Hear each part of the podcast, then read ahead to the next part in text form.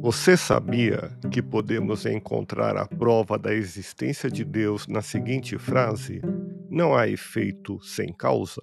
Se procurarmos a causa de tudo no que não é obra do homem, nossa própria razão responderá.